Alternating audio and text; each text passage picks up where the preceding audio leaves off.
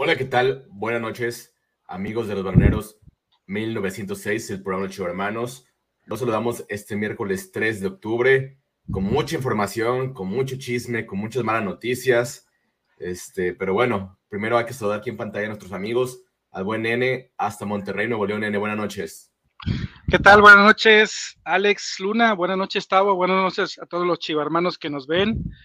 Pues con la novela el mejor guion de La Rosa de Guadalupe, la, la, duplicidad de la serie de Club de Cuervos se aplica en el equipo de Chivas.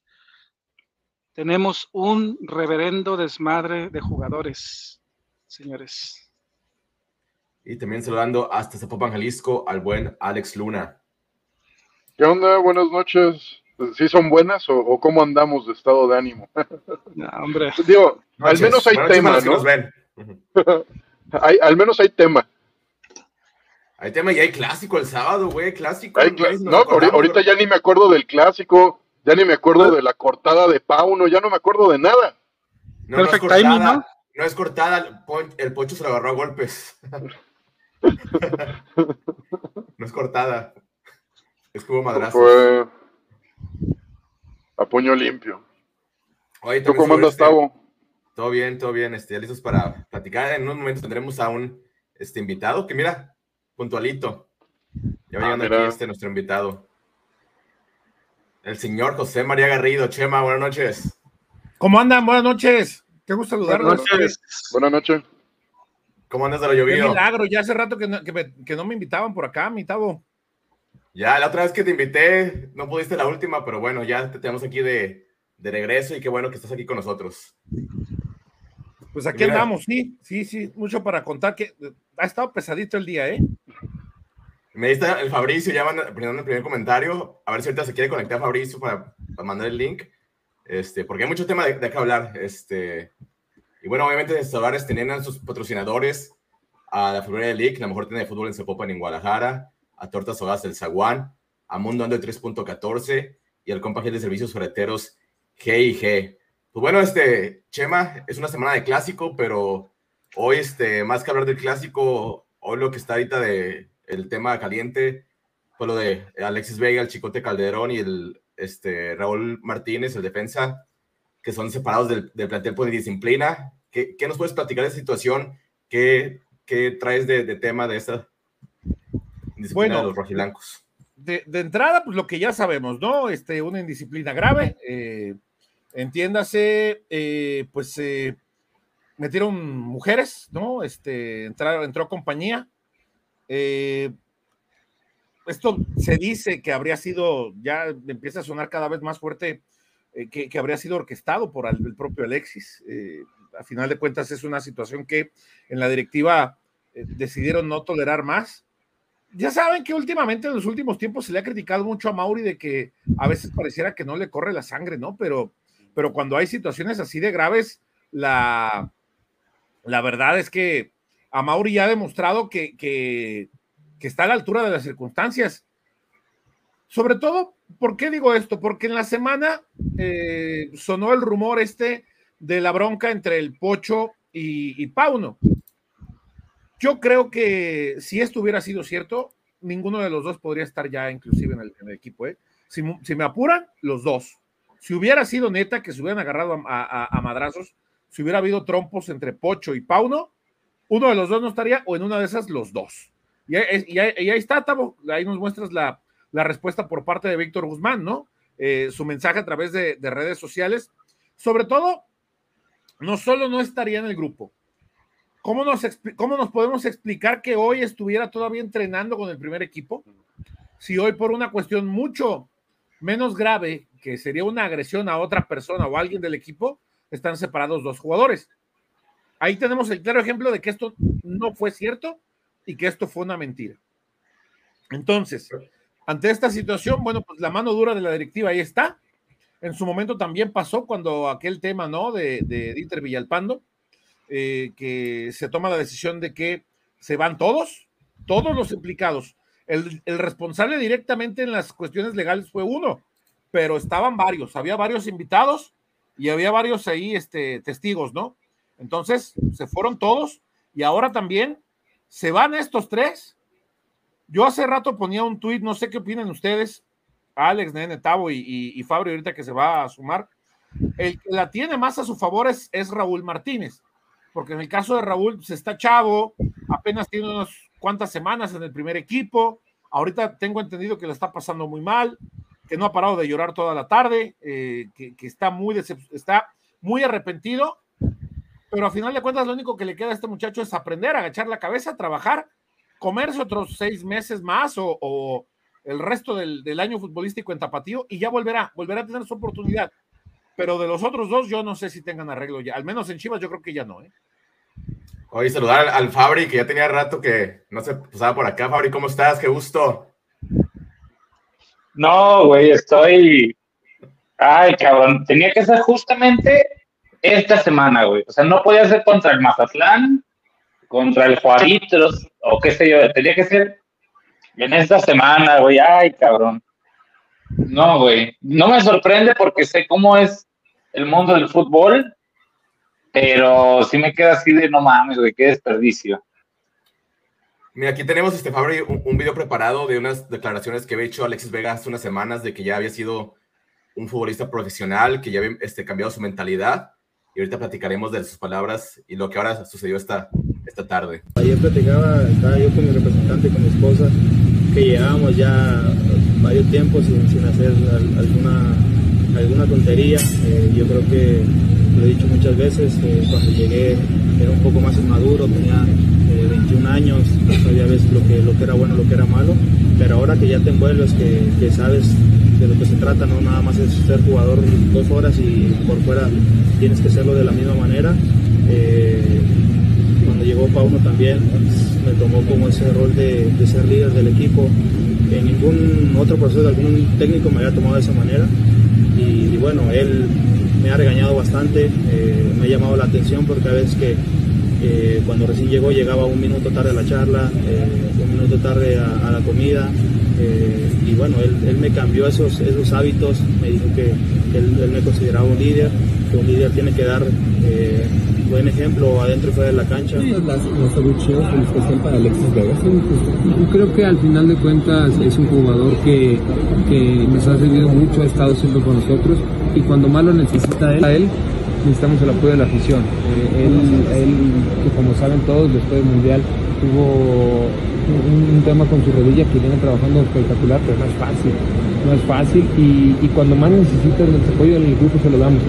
Yo invito a la afición a que lo apoye, que sí le exija, pero que le, que le aplauda, que le, que, le dé un aliento, ¿no? porque él te lo juro que se está matando y dentro de nosotros en el campo lo vemos. Entonces, eh, eh, creo que él tiene un, un escaparate porque es el, 10, es nuestro referente, que siempre salió por nosotros cuando en momentos importantes y, ahorita que no está, pues está de nosotros, de nuestros compañeros. Nosotros vamos a tratar de ayudarlo y yo le pido a la gente también, este, a, los invito que si pueden, sí, exíganle, pero con un buen aliento. Vamos, Alexis, tú puedes. Eh, y creo que Alexis con eso va, va a despuntar y, es un gran jugador, es de los mejores que tenemos en el plantel y también de México. Toño, por último, de mi parte, Toño. Vamos, Alexis, vamos. Pero a chingada tu madre, güey. Nene, a ver, ¿qué, dices de primero las declaraciones de Alexis y después lo que dijo el pollo briseño después del partido contra Toluca? ¿Estás muteado? ¿Me escuchan? Ya. Ah, públicamente, públicamente un compañero tuyo te defiende, que es en ese caso eh, eh, el, el pollo. Nene Beltrán te defiende y se pelea con la afición y se, los echa encima. Y tú le respondes de esa manera, siendo el jugador que más gana, siendo el referente del equipo, porque ante el fútbol mexicano te consideran un crack. Que ibas de caída, estás bien, pero ese es un tema de, de situaciones futbolísticas, de tiempos futbolísticos que lleva él pero que le respondas así de esa manera y que no tengas la suficiente madurez profesional para saber en dónde estás parado. Decía Alexis, el profe me ve como líder, pero en realidad no tiene madera de líder. Una nunca cosa la tuvo. nunca la tuvo. Ante clásicos se callaba. E, es más, entraba más eh, de manera más fehaciente eh, el Pocho Guzmán que él. Entonces, al final nos hemos dado cuenta todos que es una persona que no tiene carácter, es poco profesional, que, se, no, que no es la primera vez que le dan oportunidades y no las aprovecha. Y todas esas oportunidades pues ya las ha hecho a perder, ¿no? Y como bien comentaba Chema, ya se ve la mano de Amauri para decir, señores, esto no lo vamos a tolerar, estas actitudes no las vamos a tolerar y van, pues prácticamente van para afuera, ¿no? Están echando a perder su carrera.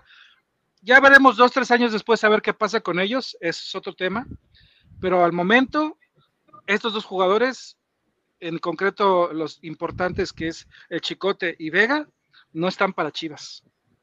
Alex Luna, ¿qué, lectura le das a, a, lo que dijo Alexis Vega hace tres semanas, que ya era un profesional, lo que pasa el día de hoy?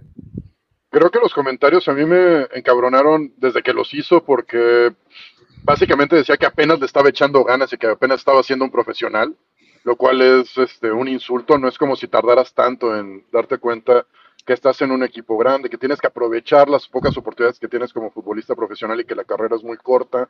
Eh, también que él solito se ahorca en sus palabras que dice, ningún técnico me había agarrado como líder, por obvias razones, y él solito se contesta o él solito se ahorca diciendo, bueno, es que llegaba tarde a las, a las pláticas tácticas, llegaba tarde a las comidas, y apenas hace seis meses empezó a no hacer eso.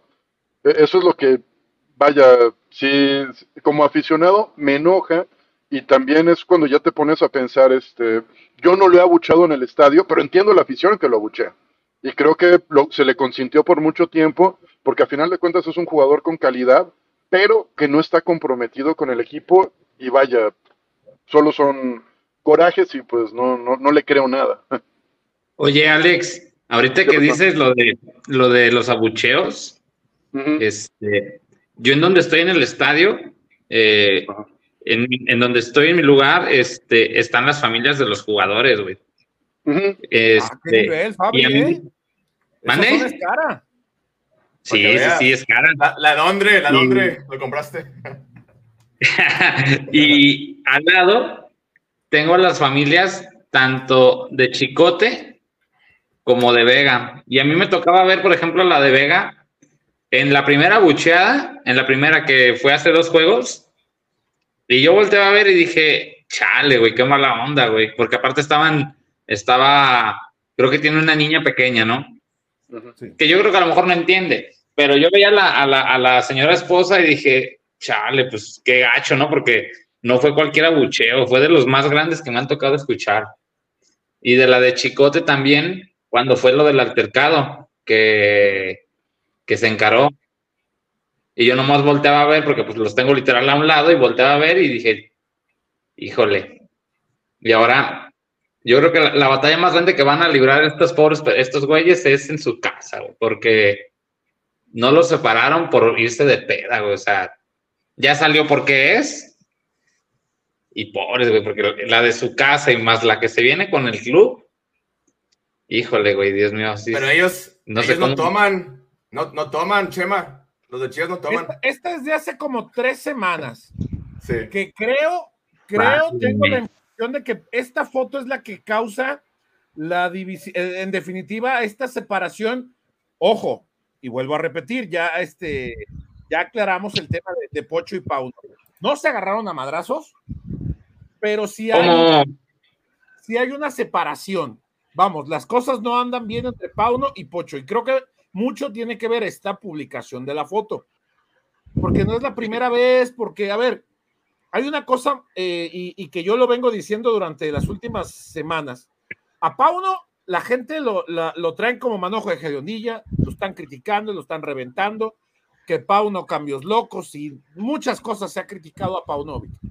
Pero, ¿hasta dónde llega la responsabilidad del director técnico que viene con una mentalidad? No es un técnico, digamos, hecho al estilo de México, al estilo de, Latinoamérica, digamos, es cierto, conoce la forma de pensar del latinoamericano, pero es un tipo que viene con las costumbres de Europa, que entiende que el futbolista tiene que ser profesional, que si le dicen no comas tacos, no vayas a las, a las este, gorditas, este, no vayas a cenar eh, pozole y demás cosas todos los días, el jugador lo va a entender. Que si le dicen al jugador no te expongas en redes sociales, con imágenes y bebidas alcohólicas, el jugador lo va a entender. Que si el jugador le dicen, tiene que aplicar el, el famoso entrenamiento, ¿cómo es? ¿Entrenamiento oculto puede ser?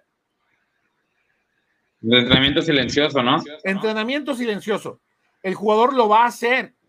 Y acá el futbolista no tiene esa cultura de disciplina como uno pensaría o como el propio europeo pensaría que se debe tener.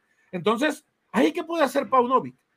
¿Qué puede hacer Paunovic si lo, si lo, lo torean y meten muchachas? ¿Qué puede hacer Pauno si lo torean y se sacan fotos con un cartón de Cheves? ¿Qué puede hacer Pauno si, si el jugador se hace tonto y se va todos los días a los tacos de, de arrachera? Ahí es difícil también que el, que el técnico pueda, pueda aplicar algo. Es cierto, tiene mucha responsabilidad Paunovic y las dos partes, tanto jugadores como técnico, pero así va a ser difícil que esto camine, ¿no? Lo cierto, Chema, es que este Pocho no, no ha estado al nivel futbolístico del torneo pasado, este torneo. Ni, ni al ritmo, se ve un poco más lento y cuando entra no, no ha marcado diferencia. Entonces también este, ahí hay, hay que darle razón al técnico porque no, no juegas por algo. No de acuerdo. Por el tema de, de pero, vestidor. pero entonces aquí entramos en una incongruencia, Tavo. ¿Por qué a Eric Gutiérrez parece que lo tienen que poner por decreto? Desde el día en que llegó no ha dejado de jugar. Ahora ya no está por el tema de la lesión. La lesión. Pero en cuanto llegó, comenzó a jugar de inmediato. ¿Y qué pasa con Wally? ¿Dónde está esa oportunidad que no se ha ganado por alguna razón el jugador? Y en este caso, otros jugadores que no están en nivel los mantiene a piedra y lodo y otros que tampoco están, bueno, pues simplemente los relega. Ahí Yo no, tengo a- este parece- con Pocho. no. A ver, nene, levantas el dedo, nene. No, e- era una pregunta que le iba a hacer a, a- a- a Chema.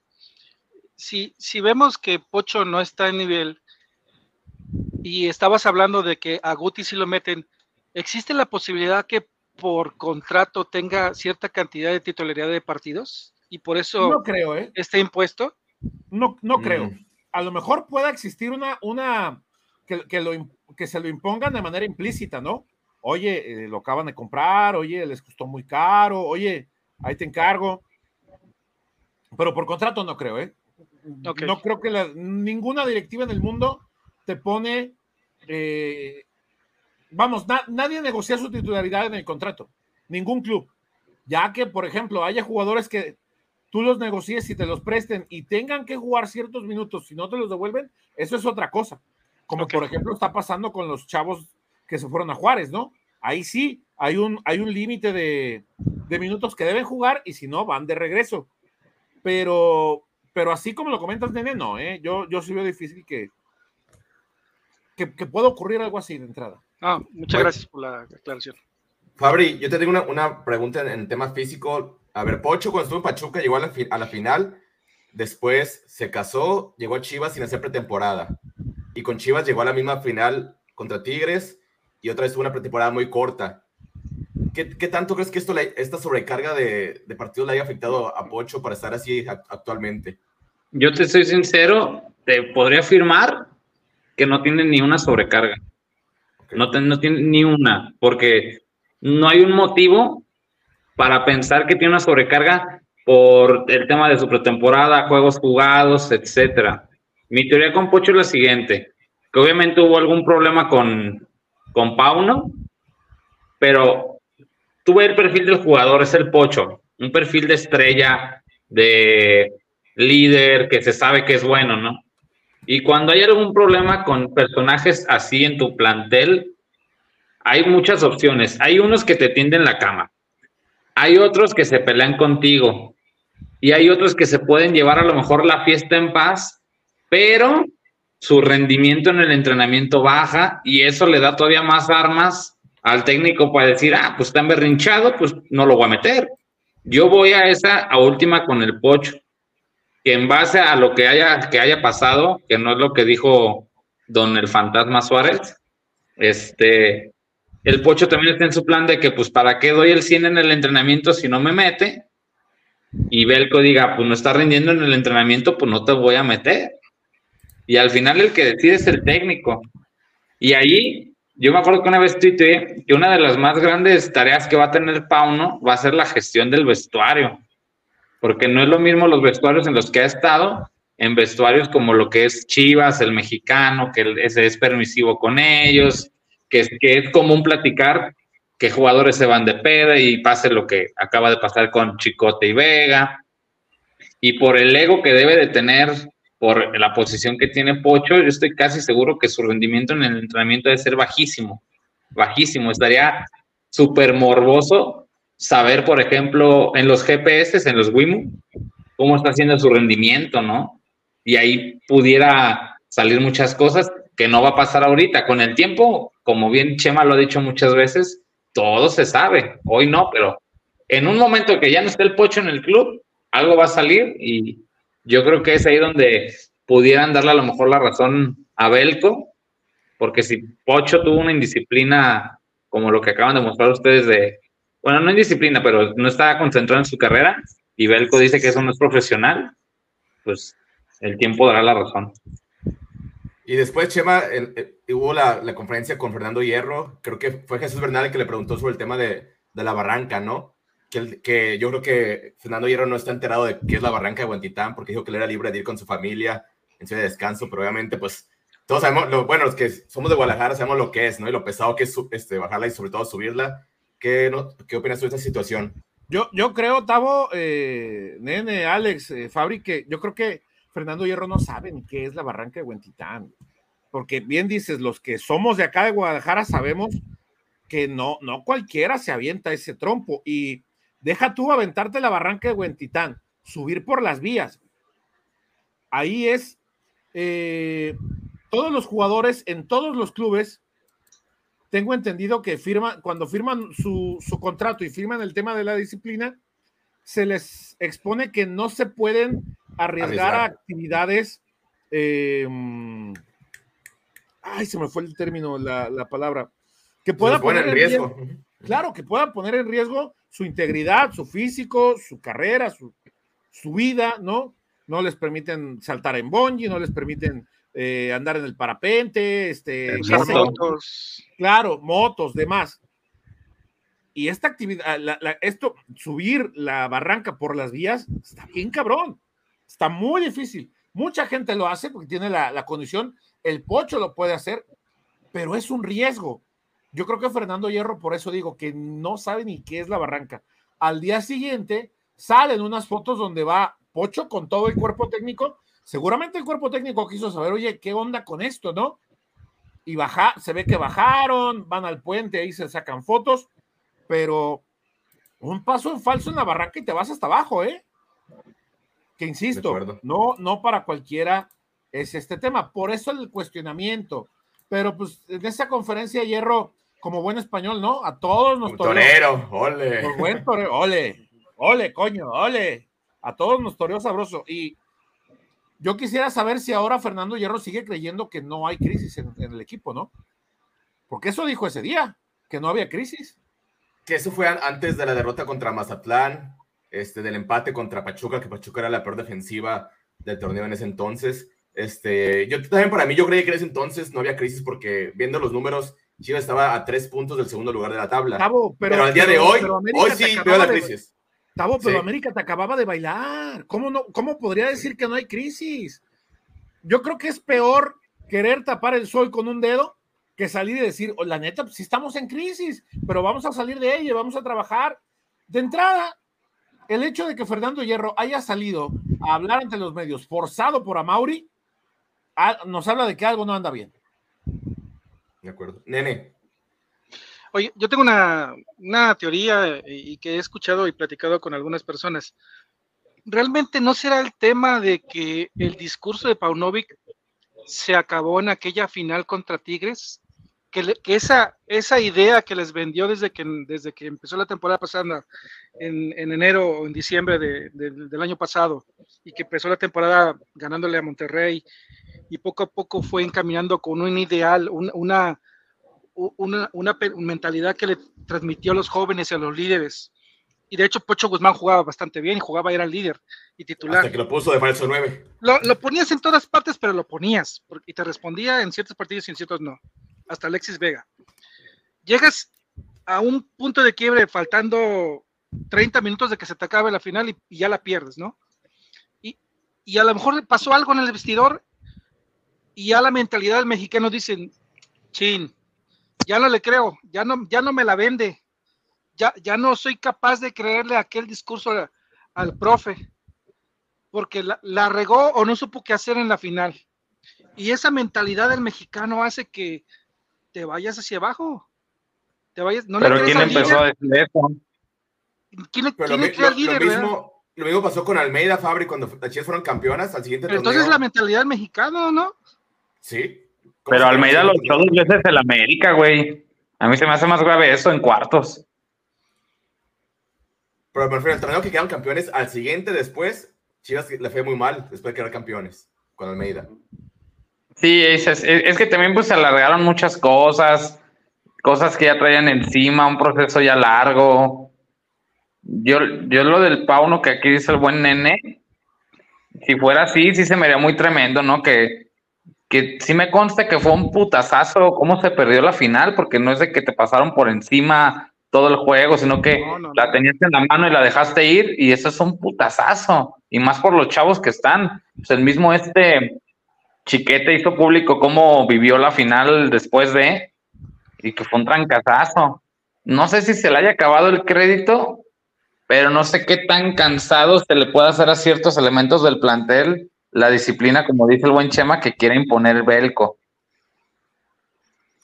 O la, o la otra, la otra, Alex Luna, Chivas empezó ganando los primeros tres partidos del torneo. Después en la, en la League's Cup, cuando venías con tres victorias, hace muchos cambios para meter este, a Guti, meter a Vega que no estaban bien. También puede que eso haya causado alguna molestia en, sus compañeros, ¿no? En los que sí venían demostrándose bien. Eh, bueno, justo también lo comentábamos cuando fue la League's Cup, que lo peor que le podía pasar a Chivas en ese momento era perder los dos partidos y quedarse sin actividad, ¿no? Porque venían relativamente bien y se habían mostrado los, los jugadores. Digo, ya, ya con teorías, este, la mía es que sí se ha roto algo en el vestidor y no es tanto algo de... eh, y creo que es mucho de la actitud de los jugadores, o sea, no sé, Imagina que la teoría del nene es cierto y que ya con la final se rompió todo. Pues los jugadores pues, tendrían que sacar la casta y seguir haciendo lo que les funcionó para llegar a una final, ¿no? Y siempre, no sé, cuando ven a Toro pasado, cuando los entrevistan, los culpables son todos excepto los jugadores. Eh, aunque ellos tengan, este, pues la mayor parte de la culpa, la mayor parte de la participación en un partido, ¿no? Yo creo que va por cuestiones de vestidor más que, no sé, como dices, no sé si sea por Eric Gutiérrez, que también está cabrón pensar, oye, nos traen un buen refuerzo porque Eric Gutiérrez es un, es un buen refuerzo y que eso se convierta en un problema para Chivas, o sea, va- vaya, este, ni- ni que te orinara un dinosaurio antiguo. Me vamos a leer algunos comentarios porque hay mucha participación de la, de la raza. Este, gracias a todos. Aquí Alejandro Dugán dice: Saludos baloneros del Celaya y a Chema Garrido también saludos. Saludos hasta la capital mundial de la cajeta. Saco por conclusión, Tavo, que eh, allá en Celaya. Sa cómo eres, Chema. ¿eh? Sa cómo eres. Jorge Gómez dice: Hola a todos, como dijo Carlos Salcedo. Yo por eso no meto mujeres al hotel, puro garañón con falda. Salcido. Salcido, ¿no? Salcido. Salcido. Este, Gilberto González, otra rayita más al Tigre con Chivas. Lo siento más por el canterano, es más complicado para él entrar en otro equipo que los otros dos que tienen más opción.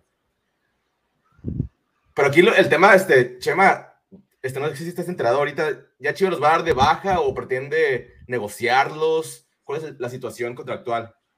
Mira, ahorita Chivas con esta situación tiene la- la- las herramientas para ya deshacerse de estos dos jugadores por infringir el reglamento.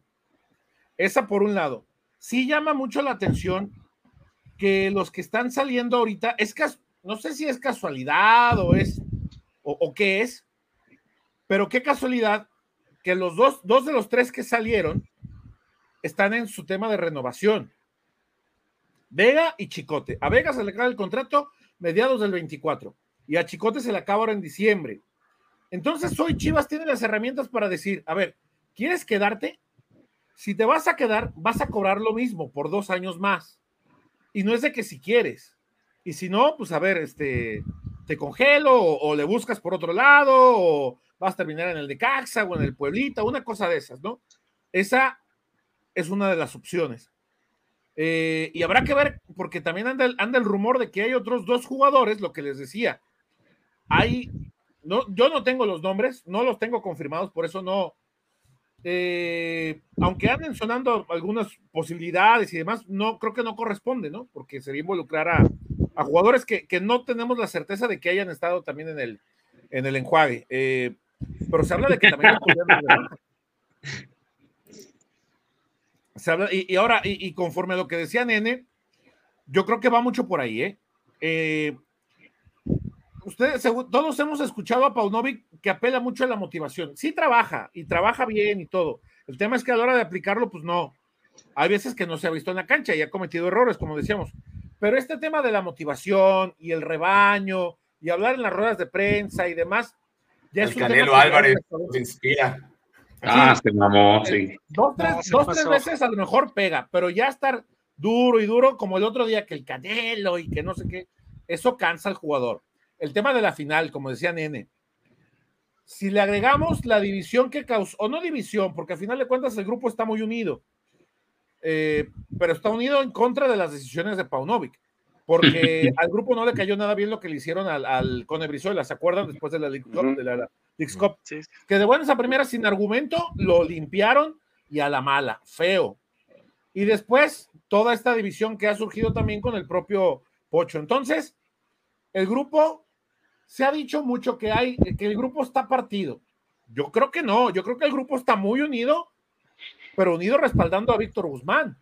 Ahora con esta situación, pues ya no sé qué vaya a pasar, la neta, ¿no? Habrá que esperar, habrá que esperar que pase en próximos días. Me dice Jorge Gómez, hola el chivo hermano, el fantasma es un gran periodista de investigación. Él sacó lo del pleito con, de Matías con Amauri, lo de Curi que le ganó la demanda a la Liga MX y a lo del Pocho se refiere a que el Pocho fue el que le hizo el, el golpe aquí de las puntadas. No, digo, el, el, el, fantasma es un gran periodista, pero, pero bueno, en este caso, yo, yo no dudo del, del, del periodista, yo, yo de quién dudo es de la, la fuente. fuente ¿no? Me parece que acá ¿De quién, quién te lo contó y por qué?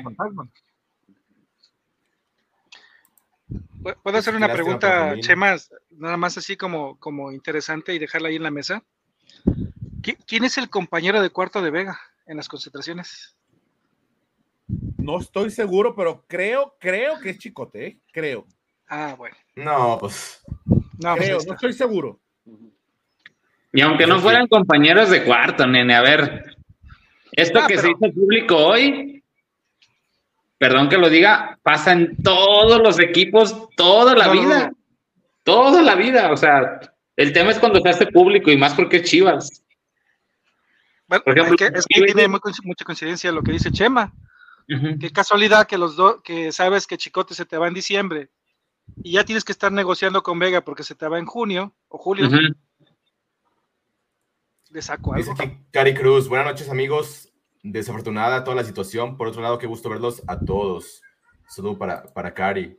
Este Jorge Gómez dice, Chema, según esta separación viene del dueño. Si es, si es así, entonces está pintado hierro.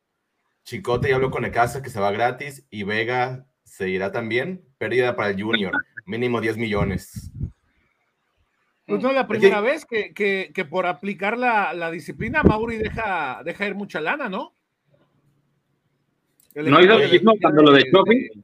Claro. Sí, Dieter, Alexis Peña, Gallito. Uh -huh. Y mira, aquí algo que, que, yo también vi con Demetrio Madero este, la semana pasada, que por ahí se comentó que, que Oscar Wally gana el doble de lo que, lo que gana el Guacho. Vale, también este causó, causó, muchas molestias en el vestidor.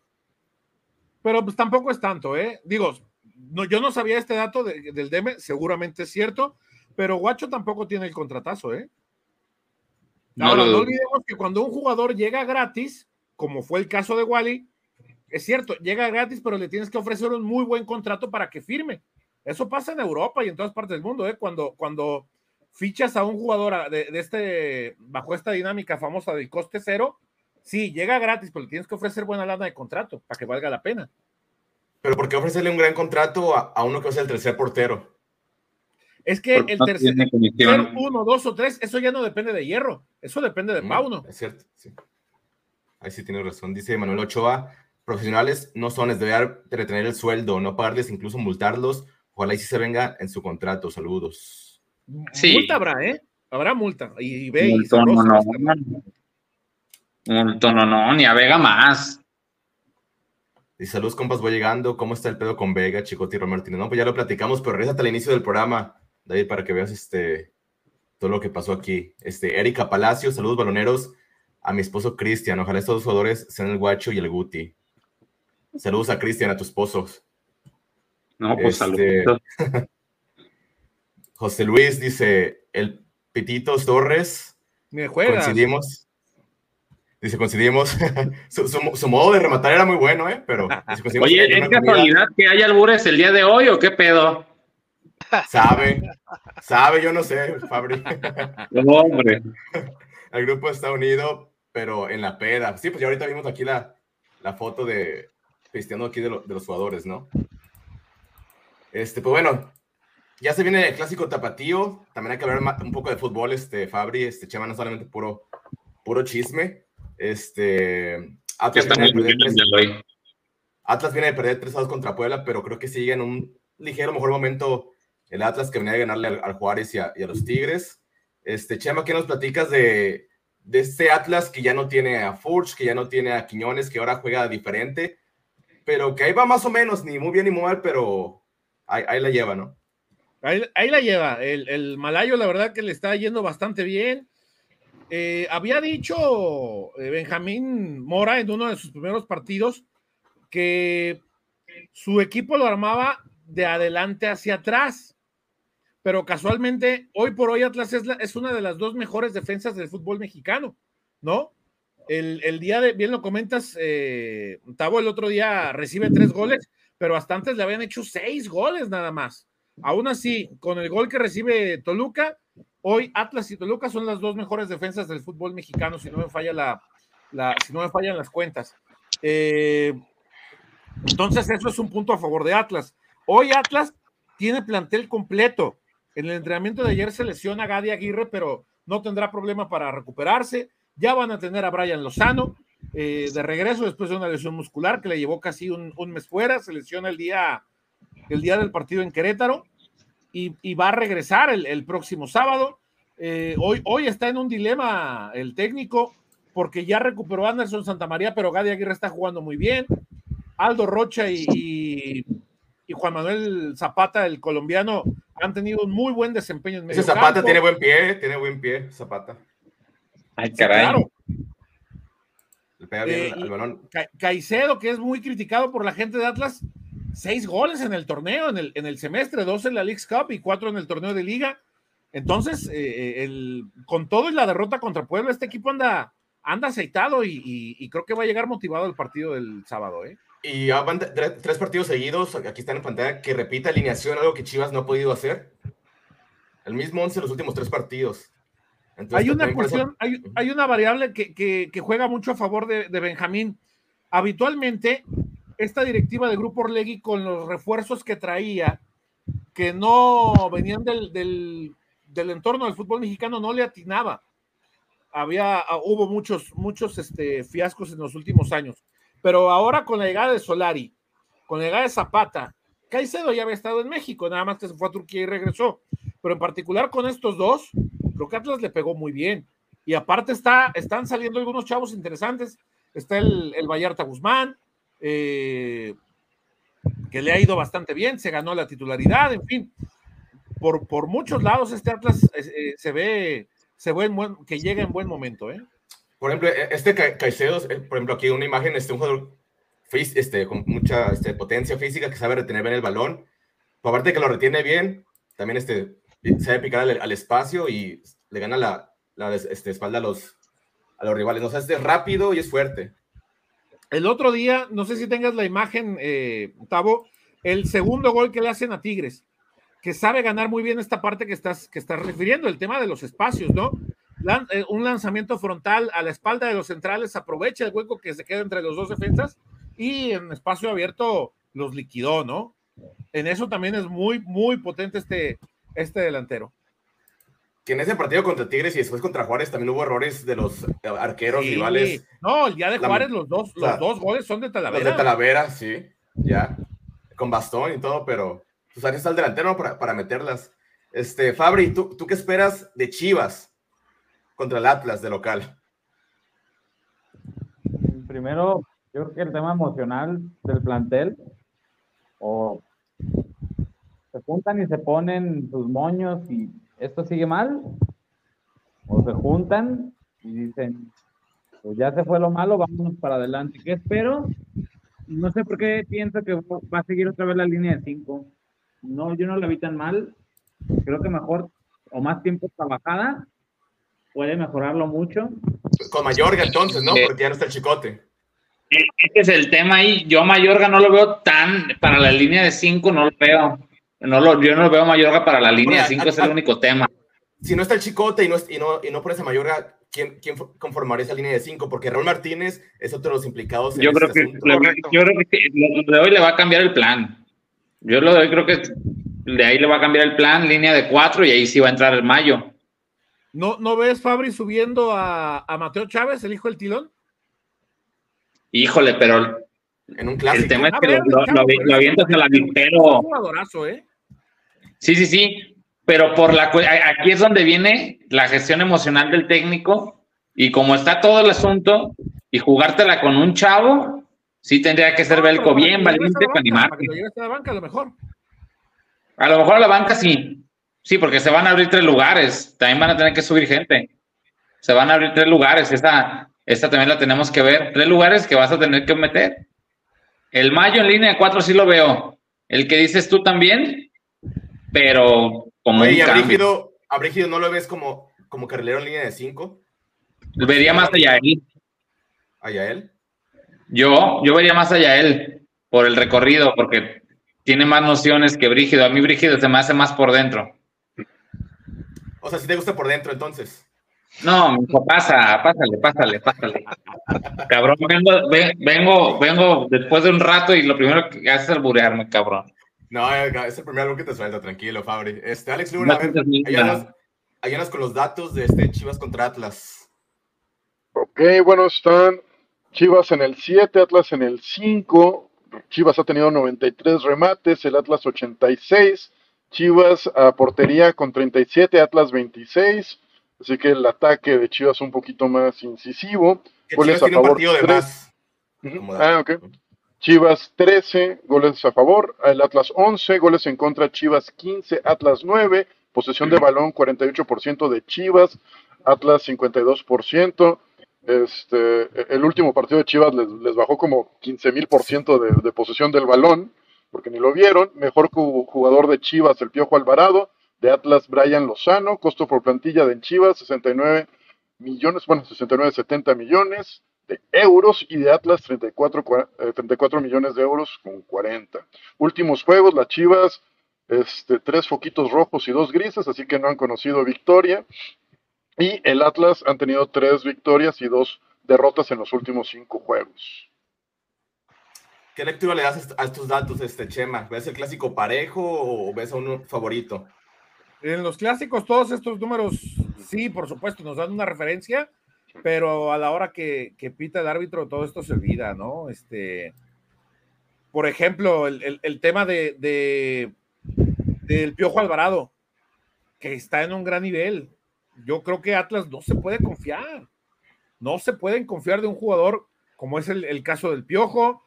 No se pueden confiar de, de otros jugadores que pueden sorprender en este equipo eh, hay, hay, hay, demasiadas cosas en juego en un clásico, ¿no? Y, y, más cuando ahora Chivas tiene que demostrar que puede levantarse y que, que, con un golpe de estos, imagínense que gana Guadalajara. Todo el tema de la crisis, todo el tema de, de, de estos dos separados o de los tres separados se olvida de la noche a la mañana, con todo y que viene fecha FIFA, ¿eh? Sí. A ver, pues vamos armando el posible 11 de, de Chivas, este nene a este, a este 11 le moverías algo al que puse yo ahorita aquí. Es que el tema con Chivas mm, es que se vio mejor jugando con línea de tres o tres centrales, dos extremos, y, no sé si va, va, a ser valer la pena que jugara con línea de cuatro, con cuatro, o sea, con dos centrales y dos, dos laterales. E, esa es la gran duda que tenemos, ¿no? Ah, sabemos que Martínez pues no va a jugar, Chicote tampoco, entonces... No, pero ya los quité aquí, de hecho, ya no están aquí. Sí, no, no, pero no, no, no sé si... Yo estoy seguro que yo también soy de la idea de que va a jugar con Liga con tres centrales, pero e, es bastante difícil a quién volteas en la banca para tratar de formar una formación así, ¿no? Si, si vas a jugar así, pues eh, vas a tener que repetir con Marín, porque sabes que fue el que te dio el gol en el último partido, también Cisneros, Nene y, el Oso González, no te queda de otra y jugar con Piojo. Pero de ahí. entonces, ¿cuál, sería tu línea de 5? Si tú, si tú dices, ah, con línea de 5. Es que sí, tendría, sí podría Mayorga, o, o, o, pones a, a, a, a Yael, por ejemplo, desde mi punto de vista. Pero conociendo a, Pauno, conociendo a Pauno, este, Alex Luna, este, Fabri, a Chema, conociendo a Pauno, si va con línea de 5, al no tener al chicote, ¿a quién creen que aviente como carrilero? ¿Alguna vez habilitaron al Cone, no? Pero a perfil no. No, no. Por, no. Fabri, Chema, Yo, es, que, es que sí puede ir el mayo, el tema sería que cómo se va a incorporar, ¿no? O que a lo mejor puedes hacer el plan para que no se incorpore y Correcto. que lo vaya moto, recorre a la línea de cuatro. O sea, de que se puede con, sí se puede con Mayo, pues, pero más bien en línea de cinco, con tus dos carrileros yendo bien, incorporándose bien como lo hace Mozo, a Mayo no lo veo. La puede jugar, sí. No, simplemente para mí, para el regreso, se me hace muy, lento y desubicado. Yo les, yo les soy esto, muchachos. Yo, yo me esperaría para, jueves o viernes conocer cuál pudiera ser la alineación. Hoy digo que está bien, por supuesto, revisar cuáles pueden ser las variantes, pero conociendo a Pauno, no duden que va a ser otro movedero. Sí. Todo el torneo le ha estado mueve y mueve y mueve, cambia. Yo creo que ver con cuatro. Yo, yo, creo que Pauno va a ir con línea de cuatro contra el Atlas. De local. Yo no descartaría esta famosa línea de cinco, sobre todo porque le funcionó y porque pudieron eh, aguantar y contener a un, a un, equipo como el Toluca que los tuvo muy agobiados, los, sobre todo en el segundo tiempo, pero aún así supieron contener. El tema es a quién pones. Brígido, yo no, yo no lo veo para cumplir con labores de lateral. Por ejemplo, ¿no? Se creemos a Brígido. Sí, lo, sí, o sea, no, no digo que no tenga las condiciones, pero sí tendría demasiado sacrificio y sería desperdiciar un jugador que es mucho más hábil y te sirve mucho más arriba, yo sí vería, por ejemplo, este escenario que pones, con Mayo, con Chiquete, con Pollo. Échale, acá está, mira. oye, Chema, eh, pero hay un común denominador en partidos difíciles con Pauno. Pone a jugadores titulares con experiencia, no le gusta jugársela con, muchachos, o sea, con No, no, no le gusta experimentar mucho. Por eso yo pediría más esto que estás presentando ahorita, eh, Tavo. Porque Marín, Marín este, aplicación, ¿eh? sí, la de Tactical Par está, está muy chida. ¿Es de paga esta, güey, o no? Sí, pero no, no está tan cara. Ahí ahorita te paso el dato. Ah, aparte con dólares, qué chingados, ¿cuál es la bronca? si quieres, te, meto de dólares este, en tu cuenta bancaria. Eh, acá, mira, métele el dedo acá. Este, del, del Atlas, decíamos, esta es la alineación que presentaron los últimos tres partidos, pero puede que sí Lozano, ¿no? Yo no creo que, que Malayo le mueva nada, ¿eh? Ni aún teniendo ya listo el huevo Lozano. Porque me tiene Santa María, Saldívar, Lozano. ¿Qué banca, eh? O sea, quítale a Manotas y quítale a Gadi y a Trejo, que esos tres no sirven para maldita la casa. El Mudo Aguirre. Pero Mudo Aguirre, eh, Huevo Lozano, Santa María, es, es, muy buena banca. Y él siempre juega a 4-3-3. Sí, este... sí, Malayo juega con 4-3-3. Cuando no le salen las cosas, cambia de perfil a, al Vallarta por, con, con, Solari. Eso hizo eh, en el segundo tiempo contra Puebla y le funcionó, porque a final de cuentas saca a Solari, mete a Manotas, pero el Vallarta le termina ayudando con dos asistencias. Y también, también Zapata tiene mucha movilidad, no, no es que se quede. Zapata, aparece mucho en segunda línea de frente a la portería. Por eso lleva también ya varios goles con el equipo. A ver, vamos a ver aquí qué dice la, la gente, porque siguen mandando este, comentarios. Hay muchos y muchas gracias. Déjenme aquí dejar de. Hay, hay de como compartir. 500 de spam. ahorita. Puro, puro fuera a Maori, ¿no? A ver, vamos a ver este, los comentarios. Ay, cabrón. Dice. Eh, Abuela de rata, así se llama el usuario. Un saludo para mi esposa Erika Palacios. Pues un saludo. Este. Un saludo. No, pues puros saludos. Manda un saludo chido. ¿Cuál es un saludo chido? A lo mejor dice chido de como de gracia. ¿no? salúdale. Pues un saludo a la abuela de rata. y para su esposa, y por eso le voy a la América. Bueno, ya. Este, Alejandro Dugán. Los de Chivas engañan a sus esposas y los de América las golpean. Oh, qué Ay, leche. cabrón. Oye, ya ya regresó aquí Fabri. Hablando un poquito de, de historia de Chivas contra Atlas, que son, son muchos los jugadores que han estado en, en ambos este, equipos. ¿Tú de cuál, de cuál te recuerdas más, este Chema? Que ha vestido ambas playeras. Pero moderno, o sea, de, de los últimos. Modernos, tiempos, modernos, sí. No, pues ahí está el pollo briseño, ¿no? Que Briseño. Omar Bravo. Omar Bravo, que, que, que la verdad, Omar Bravo no, no generó ninguna buena expectativa. Y todavía me acuerdo el, el día que juega su último partido como jugador de Atlas, todo el Estadio Jalisco le aplaudió de pie. Era, era un jugador que causaba él mismo, o sea, llegó a Atlas por, por, por el, porque la vida ya se lo tenía predispuesto. Me acuerdo muy bien en la conferencia de Omar Bravo, cuando lo presentan, se pone la playera y en cuanto termina la conferencia se la quita. Eso, eso en, la, en el medio causó mucha. Eh, fue, fue causal incluso hasta de notas que se habló del tema, ¿no? Pero desde el primer partido, me acuerdo, contra Pumas, empate un gol en Ciudad Universitaria y Bravo hace gol y marcó, creo que siete, ocho goles con, con No, Atlas. uno que le hizo al Monterrey de volea.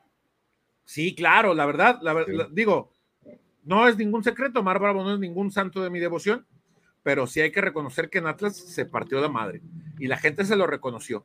Con todo y que es el histórico de, de- de Chivas, la verdad, la verdad, mis respetos para, para Bravo por el profesionalismo que mostró en Atlas. ¿eh? Pero mira, pues ahí tenemos este, la lista. Este, Alex Luna son muchos, la verdad, que han portado ambos colores. Este, unos legendarios como Osvaldo Sánchez, este, idolazo con Chivas, pero canterano del Atlas. Chuy Corona, que jugó una Libertadores con Chivas, contra ese partido contra el Boca Juniors 4-0, que, que nunca se nos va a olvidar.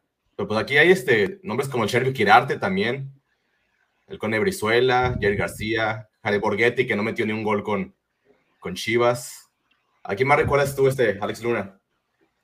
Este, pues, bueno, Sergio Santana, creo que eh, eh, él lo recuerdo bastante. Jared Borghetti lo recuerdo porque ya llegó con en una época donde ya iba muy, muy a la baja, ya estaba casi de salida. Y no solo eso, ni siquiera lo ponían, o sea, no, no jugó. eh, Llegó en la misma temporada que Carlos Ochoa, que también este, hacían el Interliga para ir a la Libertadores. Y ahí metió como dos goles, parecía que iba a tener una buena carrera en Chivas y desapareció al igual que Jared. Eh, recuerdo a Sergio Mauri Ponce, él lo recuerdo perfectamente. Por ejemplo, a mí me hubiera gustado que en algún momento, fuera de las participaciones de la Libertadores, quedara Chuy Corona en el arco de Chivas en algún momento y eso ya no se dio fuera de, de- de cuando estaban en la Libertadores. Por ejemplo, ahí, ¿Quién ahí más, tenemos este Chema, tenemos a Jaime Pajarito y también su, su modo de rematar era muy bueno. Sí, los dientes le brillaban cuando marcaba gol. Sonreía y le, le brillaban los dientes, Tavo. Como a Tavo, claro, claro que sabe de eso. sonrisota que Ah. te sacaron, Tavo. Siempre le ha gustado agarrar confianza. Este, nene, ¿qué, qué platicas de, estos- de estos nombres? ¿A quién más te recuerdas? Pues Mascareño, el Travieso Guzmán. ¿Qué más te gusta? Eh, A Travieso no, me- no, no le ganas. a Juan Pablo Rodríguez, por ejemplo, un excelente jugador. Eh, es cierto, Juan Pablo. Néstor Vidrio, bueno. No, sobre El todo Juan vidrio. Pablo. Y aquí está el Cone. Pero el, el, el Chato Rodríguez con, con Chivas este, fue suplente cuando fueron campeones, porque el titular era No, el Chato Pineda y el Pato. pasó de noche por Guadalajara, ¿eh? Sí, no lo, no lo quería el Chepo. Ni, ni él tampoco estaba muy a gusto, la verdad, ¿eh? La neta, la neta. El Chicote Calderón, de hecho, también este. que tenía su cuarto pintado de rojinero y después besando la, el escudo de Chivas. También ese tipo de jugadores, híjole, que son tan, que les gusta besar los escudos. A mí no, no me gusta mucho. Hagan puro. Cabo, tribunerismo sí. puro. Y al rato va a ir al Necaxa y va a besar el escudo, y va a ir al pueblo y va a besar el escudo. O si va a Tigres también va a besar el escudo. Así pasa, ¿no? Y está bien, pues son modos de ser de cada quien, del futbolista. Mientras rinda en el campo, como por ejemplo, yo les pondría el ejemplo de- del- del pollo, ¿no? Que yo, yo siempre reconozco en Antonio Briseño eh, y, y siempre lo diré, la, la- la disciplina que tiene este jugador, que siempre se ha sobrepuesto a, pues él mismo lo dice, pues todo el tiempo le, le dicen los rivales que qué malo es y demás, pero mira, ahí sigue. Malo, malo, pero ahí sigue. A ver, nene. Acaba de Chivas publicar una foto. Guadalajara de Rojo Blanco por amo- es por amor. Y en la foto está mozo. Bueno, por lo menos no es mozo el otro de los que está ahí. No, hombre, estaría- Ay, güey. Va a ser hermoso, ¿no, no Fabri? No, pues y aparte lo traen tan en corto el pobre. No, qué chingados. Bueno, vamos descartando nombres. Pero ahora, Sí. ahora que ya empiezan la- las fiestas de octubre, Chema, hay que poner atención a, tanto a los de Chivas como a los del Atlas, ¿eh? Porque Pues Vega y Chicote ya tienen día libre, güey. ¿Quién Ah, les sí, va a está el algo? mes. Pero los demás, porque ya sabemos qué pasa en esas fechas. Oye, volviendo tantito al chismecito, ahorita me mandaban una captura de, pues bueno, pues una de las parejas ya, este, para no decir quién, donde pone que un aplauso para todos esos, aquellos que sabemos la verdad. Madres, güey. ¿Quién? ¿La esposa del, del chicote o quién? Mm, Pues una de las implicadas, porque pues no, para no, no, no decir el nombre. Este, ahí tú tiene- Instagram. Ahí mete Instagram y ve quién fue. Este, Del chicote. y, pe- pero qué valor, no, fue la de Vega, güey. Ah, Este, yo he visto la otra, perdón. ¿Y esta, ¿y esta foto qué? ¿Por qué la qué poca madre, güey. No, no mames. Pero pues ve, quién la sube, ve quién la sube, güey. O sea, Que por cierto, ya cambió su foto, su foto de perfil, ya no tiene la playa de Chivas. no ya puede, quitó, ya quitó de que es jugador de Chivas, ¿eh? Ojo. Sí, también. Pues que se viene un putazazo. Porque, a ver, en los contratos, sobre todo los que más ganan o que ganan buen dinero, el club tiene ciertos candados porque, pues, es un riesgo también para el club desembolsar tanta lana, güey. A ver, sí, te voy a dar tanta lana, eres acreedor a esta, pero estas son tus obligaciones, güey. Y el Chicote y Vega traen historial. Ya traen multas previas. O sea, tenlo por seguro que Chivas hoy ha de estar buscando ya cómo te voy a correr sin yo meterme en un pedo legal. Pero esto ya, ya te está diciendo el mismo jugador se está autodescartando para seguir el equipo de Chivas. O sea, él Sí. ya aceptó su parte. ¿Estás de acuerdo? Si Bueno, no y es que estamos hablando, de, estamos hablando del chicote, que perdón, mm, no quiero sonar despectivo, pero alguien que cumplió su sueño de cantar con una famosa banda llamada El Agua de la Llave y por eso se creció una multa. Híjole. Dice aquí Luis Castro, adiós chicote, te irá mejor vendiendo ladrillos. No, qué cabrón. Ay, Alejandro Durán dice, me acuerdo de los tripletes del doctor García y de Marco Fabián. No, es que el de Marco Fabián, pues nunca vamos a olvidar lo, lo que pasó, ¿no? Este, el miedo que se vivió en las gradas. Este, yo estuve ahí en ese, en ese partido en el estadio y aunque yo era de yo Chivas, sí había ese miedo, ¿no? De las familias, este... Yo sentía que en cualquier momento todos iban a, a bajar, güey. Yo, yo sí creí que también se iban a brincar del otro lado, ¿eh? A mí me tocó de ese lado Sí. y, y la neta, este, dice, no, mejor aquí corrió que aquí valió madre porque... sí, de la no. muy- No, a ver, Fabri, yo me acuerdo perfectamente de la escena. Veo venir a la gente del otro lado de la tribuna, yo estaba del- en, en el otro lado cubriendo la banca de Chivas. Sí. Veo toda la escena de frente y veo que se, se dejan, hacia acá y empiezan a provocar a la, a la gente de Guadalajara. Cuando veo eso, volteo hacia atrás, veo a los líderes de la gente de Chivas y los veo muy. Dije, ya valió madre aquí. Se agarra luego- mochila. Pero luego fue el la chatón y el chepo a decir que se calmaran. Sí, claro, ya después se calmó. Exactamente, llega eh, Chatón, y el, y el Chepo. Y les Y el pide sí. calma, calma. Se enfría todo el tema ahí.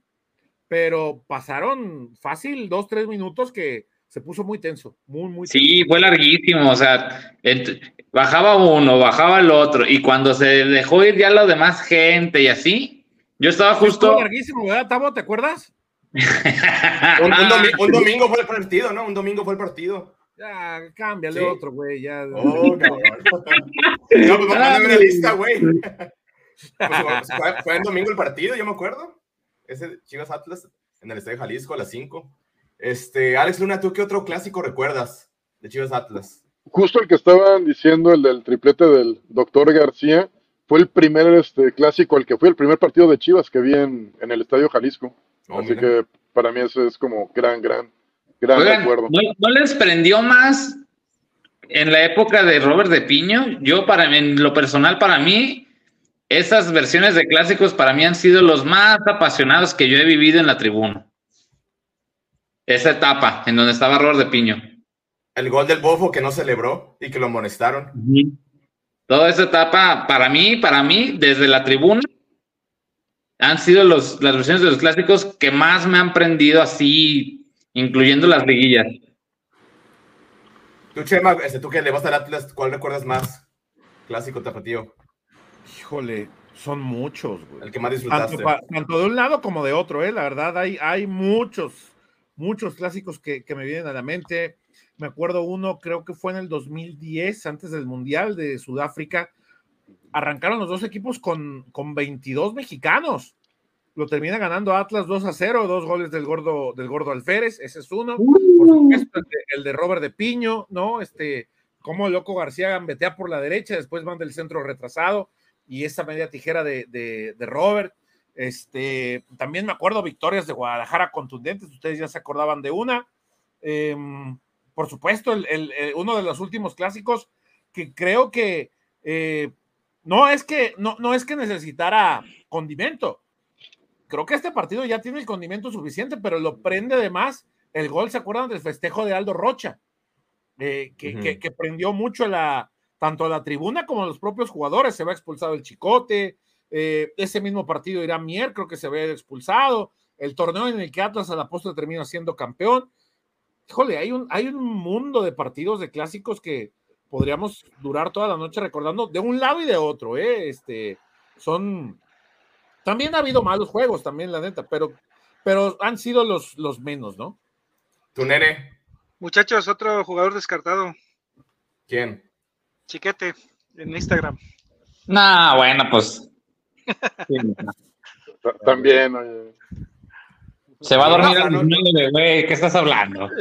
Le, le, voy a ser sincero, eh, yo, yo que vivo en otra ciudad, eh, es para mí es muy complicado sentir la parte del clásico tapatío. Creo que a mí me, me va más el tema del clásico nacional. Eh, y desde mi punto de vista, eh, creo, creo que a mí el clásico nacional me, me, me, pega más que un clásico tapatío por, por ser fuera de la ciudad de Guadalajara. Pero eso no quita que a mí me agrade que Chivas le gane a Atlas. Pero desafortunadamente los últimos partidos no han sido para, para Chivas, ¿no? Y desde los más curiosos datos que recuerdo fue precisamente los goles de Vega cuando se baja los, claro, los, pantalones. Sí, un borracho. Entonces, un borracho. Entonces, ya esos, son los, esos son de los que más recuerdo. Mira, aquí, aquí, están los últimos partidos entre Chivas y Atlas, mira. Pues también muchos empates, ¿eh? Muchos empatitos por ahí. Pero vamos a ver nuestros pronósticos. Este, empiezo aquí con, con Alex Luna. Pronóstico, Alex, este, para este sábado Chivas contra Atlas. Este, me, me, me voy por mi, mi, genérico y tan gustado 2-1. ¿2-1 a favor Chivas? De, de, de, de, favor. Sí, sí, sí. A ver, nene, a ver, nene. Híjole, creo que esta vez íbamos a perder y, y feo. es que eh, estoy pensando que los pinches jugadores van a tener la cama, güey. Es que o, o, o, les puede afectar o les puede motivar, una de, la, de las dos, y vamos a ver este, Pero, el sábado cómo lo, lo, toman, ¿no? Bueno, va, va a ganar eh, el equipo contrario 1-0. A ver, Fabri, pronóstico. yo sí ando bien desmotivado como aficionado. Yo creo que vamos a perder 2-1. A ver, Chema. Estás mu- muteado. Perdón, 2-1 a favor del Atlas. Yo creo que va a ser un, un aburrido empate. 0-0. Porque la- el Atlas defiende bien. Y Chivas ahorita no es como que la mejor ofensiva. Este, pero creo que Chivas se va también este, tratar de acomodar bien atrás. Entonces, sí veo para un 0-0. Así malito, pero esperemos que nos equivoquemos, ¿no? Los que damos a Chivas, esperemos que gane Chivas. Y Que haya buen guste, ¿no? Ujú. Y que no haya Exacto, bronca. Sí, que por lo general en el estadio de Chivas no hay tantos pleitos como en el Jalisco. Entonces, por Ah, parte no, pero espérate, que- güey. Aquí hay un ingrediente extra, güey. Sí puede haber, porque este es el primer clásico en donde va a funcionar el andador, güey. Oh, ¿ese ¿de dónde, Sí. a dónde va? Del... Yo lo ¿El acabo de, periférico? El de, periférico bajas de tomar, hacia- ajá. sí, hacia el estadio. Y está. la gasolinera, Tavo. ¿Mm? la gasolinera donde está la estación del, del Metrobús. ¿En Avenida Vallarta o en el periférico? No, no, no, Periférico. periférico. Periférico. Es que no le ha tocado conocerla. A unos un 500 metros antes de, de esta de, ay, güey, del... Las torres. Mira. ¿no? De la entrada principal del estadio al andador para ya salir a la avenida periférico, caminando, haces 12, 15 minutos máximo, güey. Ujú. El tema es todo ese tramo, esa parte del circuito y que da hacia el andador. Este, ya no, yo no vi en el último partido que fue donde la tomé, que fue contra Mazatlán, ya no vi muy cuidado. Quisiera creer que sí, que sí va a estar. Pero aparte, no, no van muchos del Atlas a- al estadio de Chivas, ¿eh? Entonces, espe- esperemos que no haya. Esperemos que cuide bien la policía. ¿sí? Pero bueno, pues agradecerle a, Chema aquí por, por- por su tiempo, por conectarse con nosotros. Ya había pasado un, un buen rato, pero qué gusto tenerte de regreso, Chema. Como siempre, ya saben, un abrazo para todos y pues aquí andamos al orden. También agradecerle al Fabri, que no está invitado, pero que llegó aquí a conectarse. Es que ya acople. Saludos, Fabri, gusto verte de nuevo. Ahí, ahí, ahí el buen Alex me invitó, pero ahora para la previa del, del clásico femenil tapatío. Ah, pues estaría bien. Estaría bien. No, va a estar, va a estar inter- va a estar bueno, güey, vas a ver. Y bueno, este, Alex Luna, nene, que siempre están aquí con, este, al pie del Por favor, cañón. Alex. Ay, gracias, pues gustazo. No me había tocado hablar con Chema por acá, así que gu- gustazo y también ¿Cómo encantado. no? Ya nos había tocado. ¿Ya nos había tocado? Sí, ¿no? Sí, sí, Según claro. yo, no. No, sí, claro que sí, güey, sí, sí, estoy seguro que sí. Sí. Ah, Estoy mira, ya- sí. por- porque No, me acuerdo de saludarte ya en el estadio, te van las ideas, güey. ya por juntarme con Tavo. Échame a mí la culpa. Y, y gustazo de ver a Fabri, que ya, Ah, voy a echar. Nene, Tavo, gracias por la invitación. Ya saben, siempre aquí Gracias, nene. que me inviten, con No, gusto. pues un placer, eh, Chema, por primera vez este, platicar contigo. Bueno, eh, un abrazo. volver, volver a verte a ti también, Fabri, un placer, eh, Alex, Tavo, y pues agradecer a todos los que nos ven, sobre todo que nos, con su compañía, con que den like, compartan, suscríbanse al canal de los baloneros 1906. Lo hacemos con mucho cariño este proyecto para todos ustedes. Y pues que gane pues. Chivas. Buenas noches para todos y nos vemos hasta la próxima.